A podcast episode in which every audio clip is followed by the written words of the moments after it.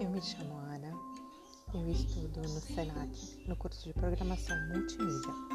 Eu estou no primeiro semestre atualmente e o que eu quero dividir com vocês são os meus aprendizados na cadeira de imagem digital. A gente está aprendendo muita coisa, muita coisa diferente, que está nos fazendo pensar. Pensar a respeito de tudo, dos problemas, pensar a respeito da nossa situação atual. E por que não pensar um personagem?